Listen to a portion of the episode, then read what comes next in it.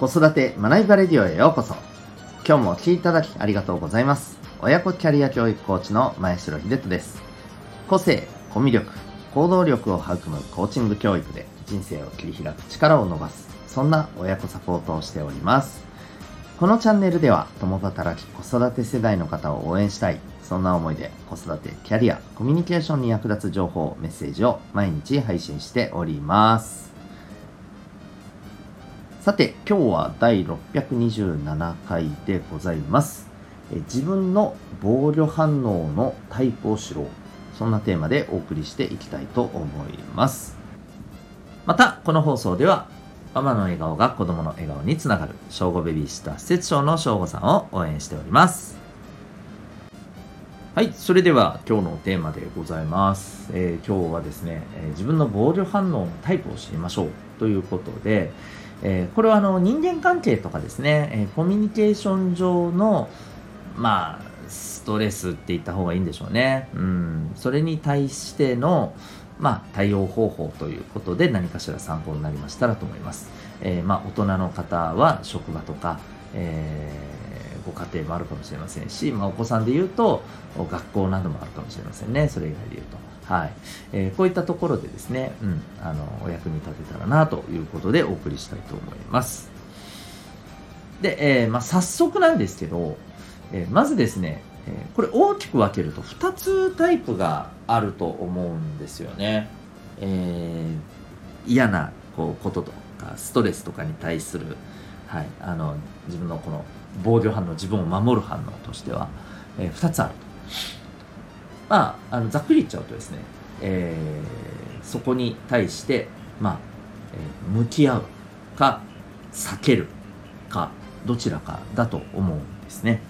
うん。まあ、例えばそうですね。うん。まあ知人から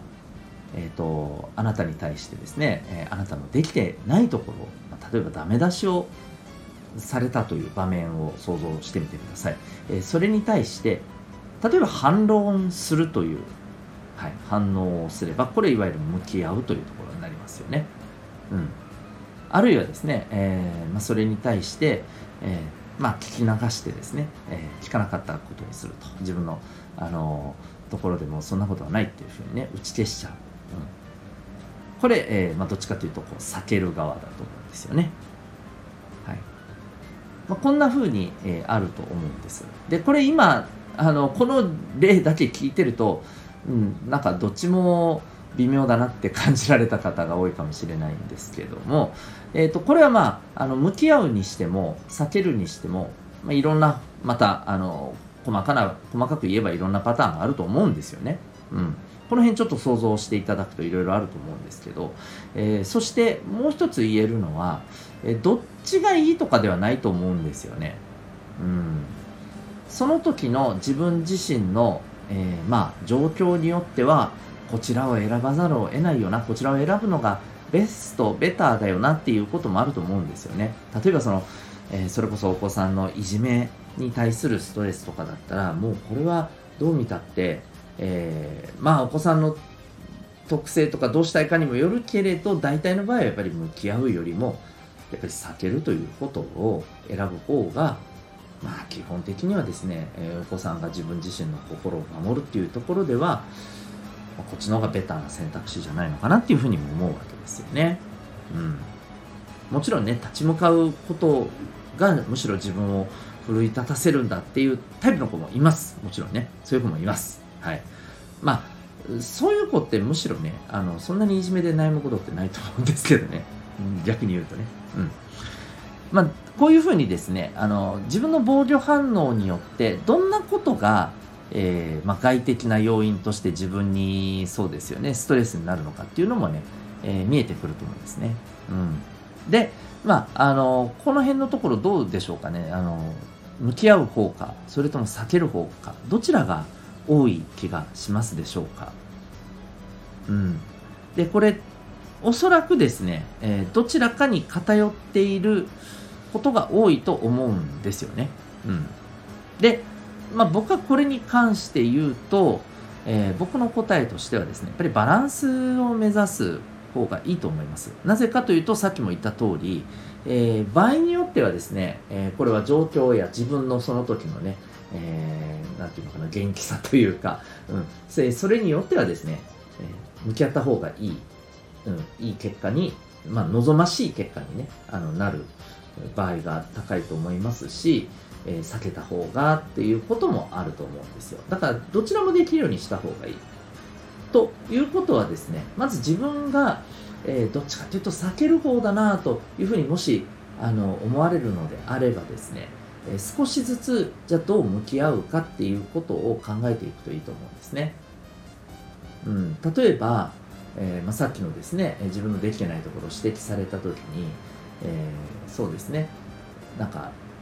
あのいきなり反論するのではなくそんなことなんかとてもねそうやって戦うことなんかできないのであればですね、えー、あじゃあそれはどんなところなのかなっていうふうにもう少し聞いてみるとかですね例えば、うん、こういうところからやってみようとかですね。で逆にですね、えー向き合う。もっと言うとその向き合ってなんか、ね、さっきの反論じゃないですけど攻撃してしまうことばっかりが多いと。でそれで結構ね、えー、もう戦って疲れているみたいな あのそんな感じのねあのところがある方にはですね、えー、まああの避けるということもですねまあ、避けるというとちょっと言い方が、うん、ネガティブに聞こえるかもしれませんけども、え、柔軟にね、うん、こなすなんかいなすというか、はい。えー、こういったようなあのことを意識するといいんじゃないかと思うんです。例えば、えーとそうですね。まあ、先ほどのこの指摘されたパターンで言うと、えー、まあ、それに対してね、それどういうことよ？違うよとかね、いつも向き合っている方はですね、えー、あそうか、ありがとうと。うん、まずねあの指摘してくれたことに関して感謝をまずあの言うと。伝えると。うん。まずそれだけは、えー、やろうっていうところからですね、えー、やっていくとかですね、うん、あるいはですね、あのー、えー、一旦受け止めて離れるっていうことですね、うん、あそうなんだと、うん、じゃあごめんちょっと今忙しいからあのまたこのこと後ででいい？っていうふうにね、うん。えー、一旦受け止めて、えー、持ち帰る、うん、でまあ例えばですよ。じじっくり考えた上でえ例えば翌日ぐらいに昨日のあのねあの話なんだけどさ自分はこう思うんだよねっていうふうに伝えるとか。あの日を置くとですね、え、これまあどういうこともそうですけど一旦落ち着くんですよね。熱が下がるんですよね。だから、えー、落ち着いてまああの聞いたりえー、話したりできるっていう利点がねあったりします。まあもちろんあのその場で、えー、これはちょっときちっと向き合って解決しないといけない事案とかだったらまた話は別ですけどね、うん、なのでこれはまああのケースバイケースだとは思うんですけどもそういったように一旦受け止めて持ち帰るみたいなことからちょっと意識してみるのもいいと思います。まあ、こんな風にですね自分のタイプを知ることで、えー、その逆の方の、はいあのー、反応の仕方、うんえー、向き合うことが多いっていうんであれば避けるということもちょっと知ろうと。避けることがばっかりが多いというんであれば向き合うこともちょっとずつやっていこうと、えこういう意識を持つとねいいんじゃないかなと思いますはい。ということで、えー、今日はですね、えー、自分の防御反応のタイプを知りましょうというテーマでお送りいたしました。最後にお知らせをさせてください。えっと、まあ、今日のお話もそうですけど、どんな風に自分がこう、反応するかっていうのはこれもともと持っている特性によるものって結構大きいと思うんですよね。うん、で、えー、この自分の特性っていうものは、えー、生まれながらに持っている部分。これ生まれながらに持っていてかつ、えー、まあ、一生持ち続ける特性ですね。これは要するにもともと脳が持っている特性ですね。それともう一つはですね、え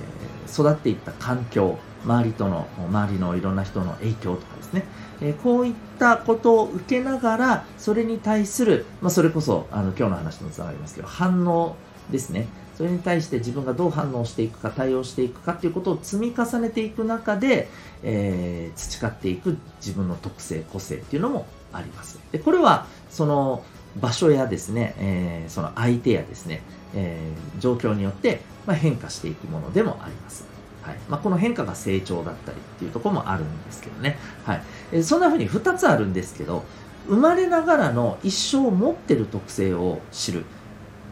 これが、えー、実はですね科学的かつ簡単にできる方法があるんですね、えー、何かというと指紋を、えー、分析するということなんです、えかかる時間はですね、あの本当にですね、え極端な話たったの1秒であ、えこういうタイプなんですね。こういう特性がありますねっていうのが分かっちゃいます。それもですね例えばコミュニケーションの特性とか物事の考え方とかですね。また考え方にもですね、えー、物事をどう処理していくか分析論理的に思考するっていう部分だったり逆に今度は、えー、イマジネーション、ね、想像力やクリエイティビティの部分ですね、えー、こういったところの特性考え方の特性っていうのもですねそれぞれにこうあの脳っていろんな機能を持ってますから、え、それぞれの脳の機能の特性っていうのが分かっちゃうんですねでこれが分かっちゃうとですね、えーまあ、自分のその持っているものっていわばこれ強みであり才能の種なので、えー、これをじゃあどう伸ばしていくかっていうところがもう具体的に見えてきますしまたそれを勉強とかですね仕事とか人間関係でどう生かしていった方がいいのかっていうのもおのずと見えてきます。はい、いわば自分のこの持ってるものを発揮するための取扱説明書が手に入るみたいなね、えー、ふうに思っていただけたらと思います。えー、そして何よりお子さんのですね、えー、生まれ持った特性を知ったらこれどうでしょうか子育て随分楽になりそうな気がしませんかはい、実際にですね、これを受けて、お子さんとの向き合い方がだいぶ楽になったという方、えー、たくさんいらっしゃいます。えー、そんな指紋の分析、指紋ナビについて、えー、興味がある方はですね、今、えー、体験の、えセミナー、ワークショップやっております。またですね、えがっつり自分の指紋を分析して、えこうコンサルティングを受けたいという方もですね、え随時受け付けております。で、これはですね、全国どこからオンラインで、え、受講可能でございます。もちろん対面でもできますけどね。はい。え、ですので、興味ある方はですね、概要欄にリンクを貼ってますので、えー、ぜひそこからウェブサイトをご覧になってみてください。それでは最後までお聴きいただきありがとうございました。また次回の放送でお会いいたしましょう。学びようき一日を。